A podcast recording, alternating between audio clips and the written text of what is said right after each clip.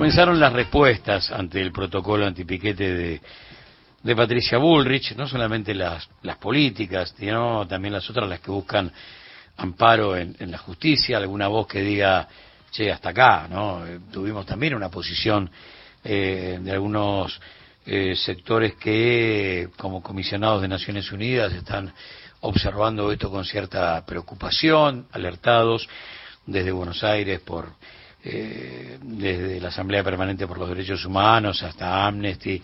Bueno, dentro de, de, esas, eh, de esos anticuerpos apareció Daniel Balmagia, abogado, quien presentó un amparo contra el protocolo de Patricia Bullrich, esperando alguna respuesta de la justicia. Daniel, muchas gracias por atendernos. Muy, buen día. gracias a ustedes. No, por favor. Daniel, ¿en qué se basa tu, tu escrito, más allá de que uno, eh, y lo tengo arriba de, nuestra mesa de trabajo, eh, percibe esos tres o cuatro ejes nodales que tienen que ver casi con, arrancando por violaciones a los derechos humanos hasta, te diría, cómo se violenta el espíritu democrático, ¿no? Sí, este, claramente la finalidad es criminalizar la protesta eh, y acallar las voces de aquellas personas eh, que piensan diferente y que se quieren manifestar y peticionar ante las autoridades reunidos pacíficamente en un lugar determinado.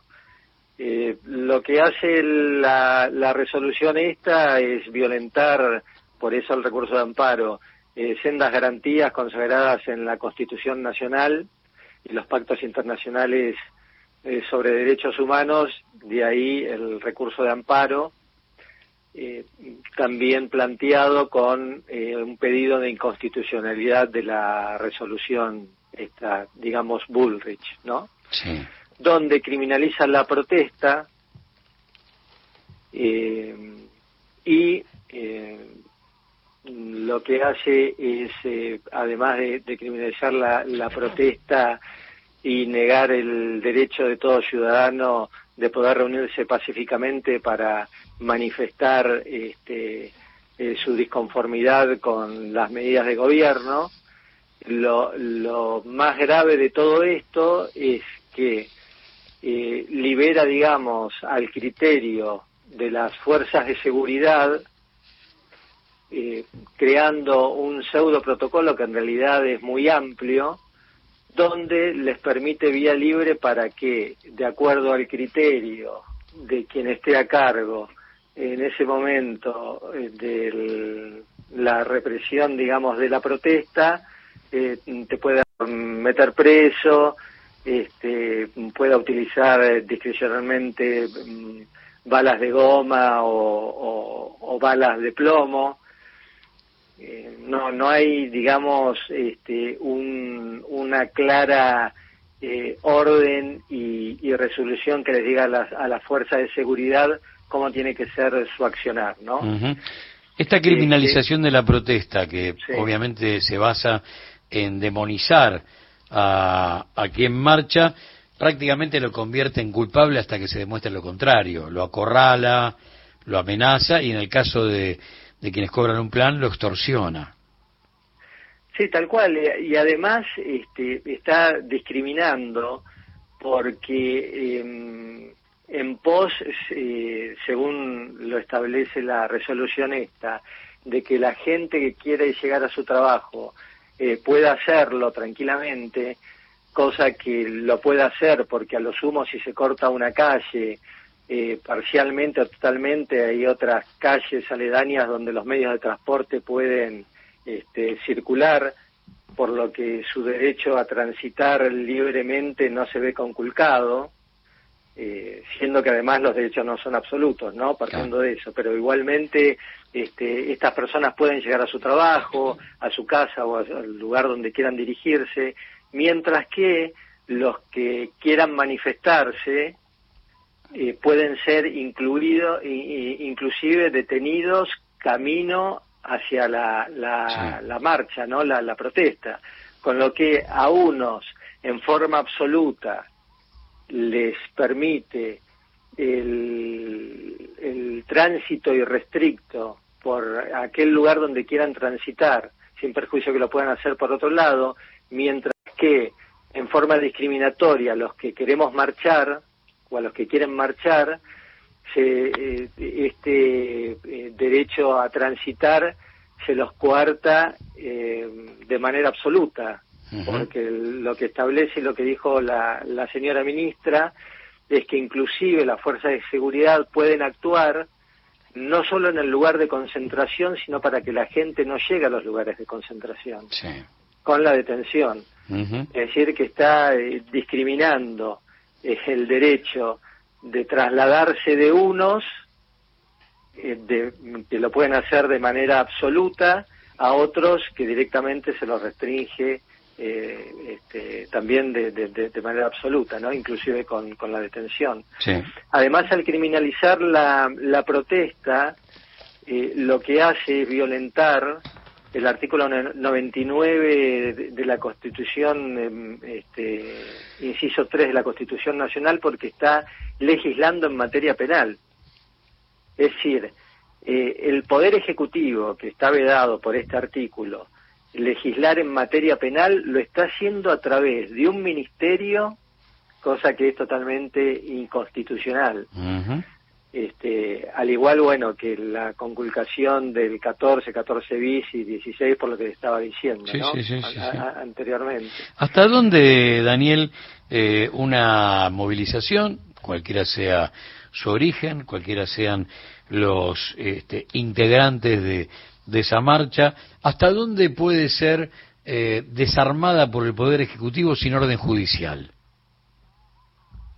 Bueno, acá el, el protocolo lo que establece es que lo puede hacer. Después este, da, eh, mm, dice que hay que dar el aviso al juez, pero por eso te hablaba al principio de la discrecionalidad que le da a la fuerza de seguridad de actuar sin orden judicial. Sí, sí. Yo puedo armar un protocolo diciéndole a 47 millones de argentinos que, que soy Dios, sin embargo, porque es un poco lo que está sucediendo con este protocolo, hasta dónde, y esta era la segunda parte de la pregunta, hasta dónde la justicia, cosa que no sucedió hasta ahora, pero hasta dónde crees que va a aguantar para decir, che, me parece que, que hay una invasión sobre el rol que tenemos que jugar nosotros frente a este tipo de, situaciones, que en, muchos casos lo que generaron cada vez que apareció un juez planteando que había que liberar una, una ruta, por ejemplo, eh, directamente avanzaba la, cualquiera de las fuerzas de seguridad, meta palo y a la bolsa, cuando eso no estaba dentro de la decisión del juez. A veces ni siquiera estaba explicitado el cómo pero daría la sensación que el cómo quedó en manos de lo político, transforman a una apertura de una, de una vía que puede ser vamos a negociar, vamos a charlar, che, mira, ¿te parece? Dejamos abierto un carril. El paso de, de los palos, que generalmente no está dentro de, del planteo del juez, el juez es liberar la arteria, queda en manos de la resolución que toma cualquiera de, aquellos que dependen del Poder Ejecutivo. Eh, por eso la, pregunta, ¿cuál, ¿cuál será el rol de la justicia en, este, en esta historia? Mira, espero que la justicia eh, se tome en serio de una vez por todas defender los derechos de los ciudadanos y sobre todo el imperio de la Constitución. Eh, por eso el tema de lo que estoy yo planteando del amparo la norma esta es, totalmente inconstitucional. Por eso también, además de, plantear este, el recurso de amparo con este, una medida cautelar como para que la justicia actúe de manera inmediata y no esperemos a una resolución sobre el fondo, con también la inconstitucionalidad de la resolución esta.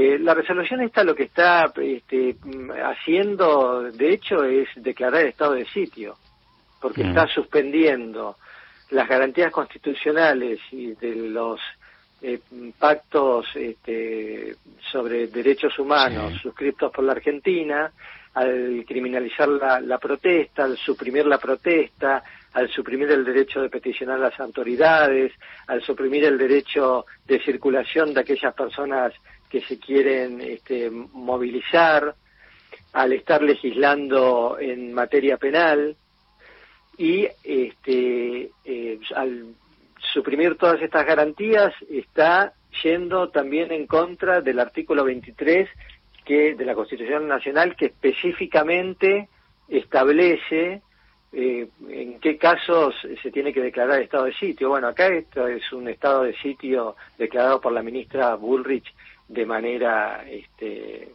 totalmente inconstitucional. Pero no nos tiene que llamar la atención entre tu pregunta del tema de la justicia. Ya tenemos el antecedente con el tema de la actuación, con la desaparición forzada de Santiago Maldonado, que la gendarmería actuó sin orden judicial. Sí, directamente se metió ahí a perseguir a los manifestantes, a los pocos manifestantes que había sin ninguna orden judicial y bueno, y culminó con este, la, desaparición forzada de, Santiago Maldonado, ¿no? Entonces no no nos tiene que, llamar la atención eh, este protocolo que saca Patricia Bullrich, que además se mete en el federalismo, claro, este, porque está hablando de que puede inclusive este, meterse en otras jurisdicciones, ¿no? Nombrando el artículo 23 y 24 de la Ley de Seguridad Interior, 24069, avasallando el poder de policía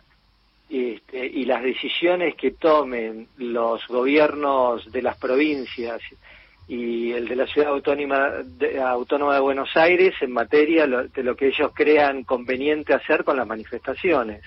Bueno, acá este protocolo lo que hace es este, em, decir que, se va a meter, invocando estos dos artículos, de manera inconstitucional porque estos dos artículos nos remite también al artículo 23, ¿no? Porque son muy similares. En caso de, conmoción, de que se vean afectadas este, eh, las, las garantías constitucionales de, las provincias o la gobernabilidad de las provincias, entonces deja al arbitrio de la ministra de Seguridad la decisión de si alguna este, provincia está en peligro por la manifestación, entonces decide meterse, ¿no? Este, es lo, que hace también es este, inmiscuirse en materias que son privativas de, la, de las provincias. Es un mamarracho eh, eh, constitucional, es, es eh, la, inconstitucionalidad viva de, un decreto, ¿no? Este, si, si, vos tomás, como digo yo, los este, comunicados de la Junta Militar, el 1 y el 2, es prácticamente en su espíritu eh, lo que está manifestando el, protocolo esto de la, de la ministra Bullrich. Exactamente. Daniel, un gran abrazo, gracias por estos minutos de tu tiempo y cuando la justicia responda, nos volvemos a comunicar.